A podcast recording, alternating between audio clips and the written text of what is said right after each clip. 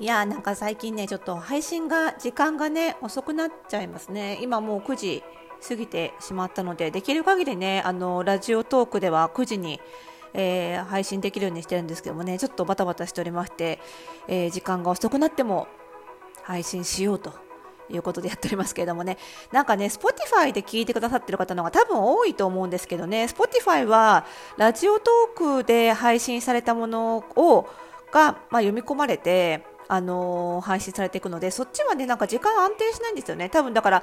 10時前後10時過ぎぐらいかなにね Spotify の方は更新されることが多いと思うんですけどまあそっちも時間ばらつくんならいいかっていうちょっと緩い気持ちでとにかく継続しようという感じで続けている緩いラジオでございます。おしゃれの呪いとくラジオ、えー、本日で、えー、354回目 353回目の配信でございます、えー、この番組ではあなたに巻きつくファッションへの思い込みイコールおしゃれの呪いをバッサバサと解いていきます。服装心理学をベースにおしゃれをもっと楽しみ自分を変えるコツをお届けしています。お相手はパーソナルスタイリストで日本服装心理学協会代表理事の久典さでございます。本日もよろしくお願いします。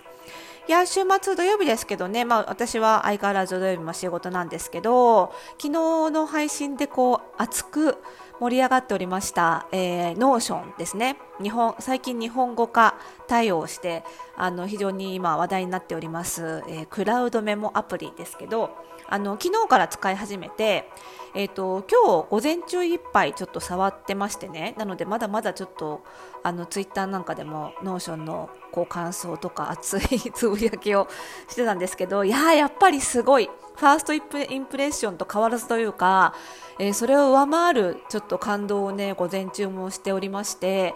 もうねすぐ課金しました。マジで本当に。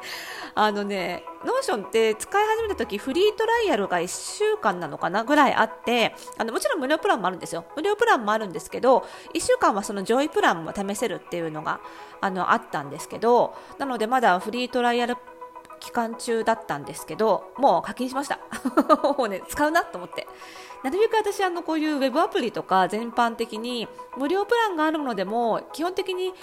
あの感動したものでよく使わせていただくものはすぐ課金をしようということを心に決めてまして、まあ、それはあの作った人への敬意ですよね。少しでも足しにしてくださいっていうね いう感じであの課金をするようにしてるんですけど、まあ、そういう理由もあるんですけど今回はね課金即課金したもう1個ね理由があるんですけどそれと後ほどあのお話ししたいと思うんですけど。であの今日午前中はね何に使ってたかっていうと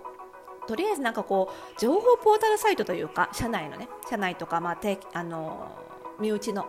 ポータルサイトを作りたいと思っていてちょうど、あの10月の23日来週か来週土曜日から、あのこのラジオでも何回か告知していた最高にしっくり似合う服選び講座全4回の、えー、服装心理診断カラー診断顔パーツ診断体型診断が全部受けられてもう自分にしっくり似合う服がバッチリわかるという講座ですね。全4回の講座。こちらがいよいよスタートになるんですね。おかげさまでねもう満席どころかちょっとオーバーしてぐいぐいぐいっと 詰めて入ってもらってっていう感じではいスタートするんですけれどもね結構な人数でね。であのなのであの結構な人数集まってくださったのであのサポート講師ということであのうちのねあの所属スタイリストにも、えっと、今回は全部で5名かな。はい。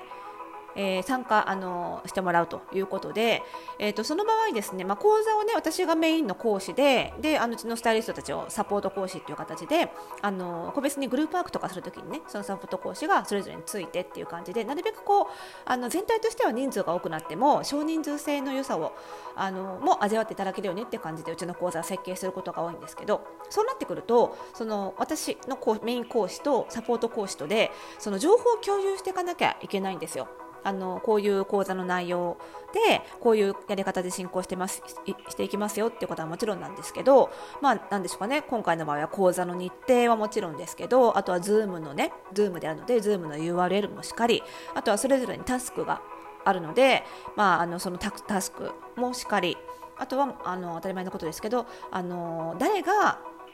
参加者様から質問を受けてもちゃんと回答できるようにしておかなきゃいけない。ここが一番ポイントなのでその全参加者さんの診断結果結果だったりおしゃれの悩みだったりっていうのの情報共有。これ実は参加者さんの情報って逐次変わるんですよ。第1回受けた時にこんなことをおっしゃってましたとか第2回終わったらこんなことをおっしゃってましたっていうのをグループトークになっちゃうとね他のグループの参加者さんのお話ってじっくり他の講師は聞くことができないのでその辺の情報共有もすごい大事なんですよ。でこの辺で結構力入れてて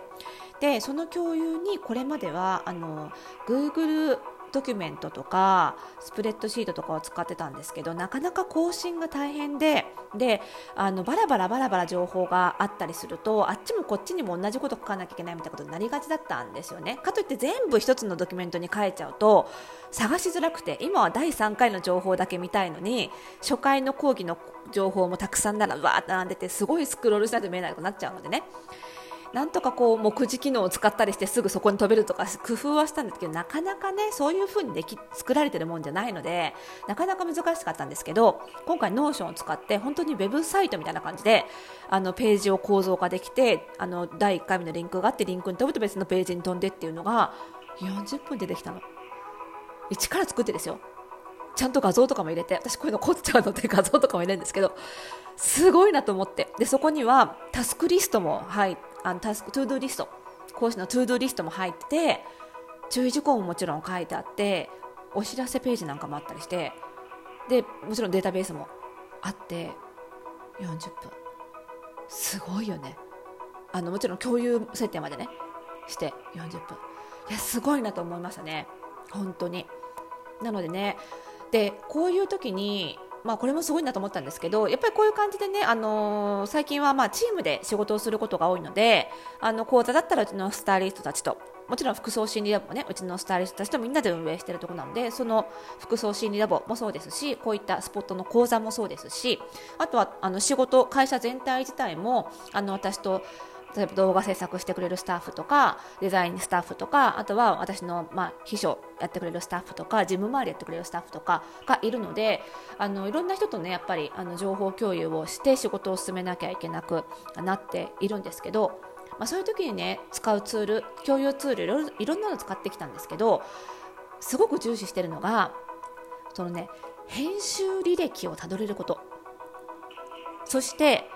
必ずそのバージョンを戻せる。つまり誰かが編集してもその前の状態に戻せること。これをね私はすごく重視してるんですよ。であのこれまで使ってた Google の、えー、ドキュメントとかスプレッドシートにももちろんこの機能があってこれなんでかっていうと複数人でこう編集していく中で私も含めてそのうっかりこう削除してなしちゃいけない行を削除しただとかうっかりページに違う情報をドカンとペーストしちゃったとかもうシート丸ごと削除しちゃったとかってことは絶対起こるんですよ。絶対起こる。でそういう時になんで削除しちゃったのかな？いつ削除しちゃったのかなっていうことが分かってでそこまでバージョン戻せると失敗を簡単にリカバリーできるんですよね。なのでこの機能は絶対必要でで私が冒頭ね Notion に即日2日目にして課金しましたっていうのはえ Notion にもこの30日間編集履歴たどれてバージョンを戻せる機能があるんですけどこれはねフリートライアルなかったんですよ。で課金しないと使えない機能だったんです。もうじゃあ課金しましょうと。もうね一もなくにもなく課金をしたということなんですよね。でこれどういうことかっていうと、まあ、編集履歴たどれることだけが大事なわけじゃなくってとにかく何かやる上でチームでやるときにはもちろんなんですけど、まあ、1人でやるときにもやっぱり失敗はするものと考えて設計するっていうのがねすごく大事なんですよ。頑張ること意識高く持って失敗しないようにすることを前提に考えないっていうことこれがねすごく大事なんですよね。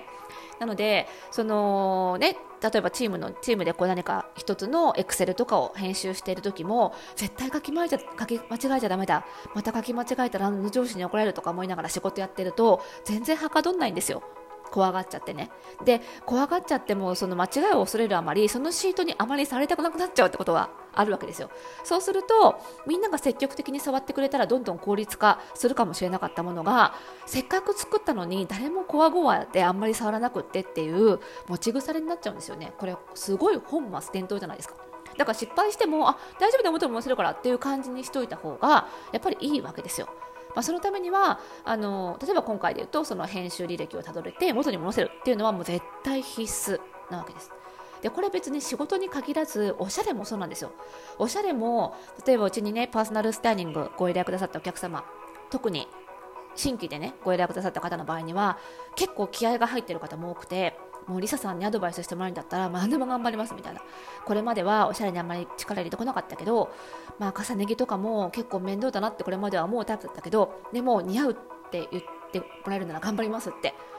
言ってくださる方多いんですけど、私頑張んないでくださいって言うんですよね。やっぱね、頑張ること前提にしても、なかなかね、毎日皆さん忙しい中で、全部がん頑張んなきゃいけないこといっぱいあるじゃないですか。その全部をね頑張るとか全部失敗しないように意識続きし続けるって、まあ、無理ですよね。難しい。だから重ね着が面倒だけどやってみたいっていうのであればまず1パターンやってみるぐらいであの基本的には頑張れない。人間頑張れないし失敗するを前提におしゃれも考えていった方がいいと思うんですよね。やっぱりね失敗を恐れる人が多いんですけど失敗はするものだって考えておしゃれに取り組んだ方が絶対おしゃれ楽しくなると思うのでねぜひちょっとねあのその辺ちょっと正解にこだわりすぎてるかなとかね失敗を恐れちゃってるかなって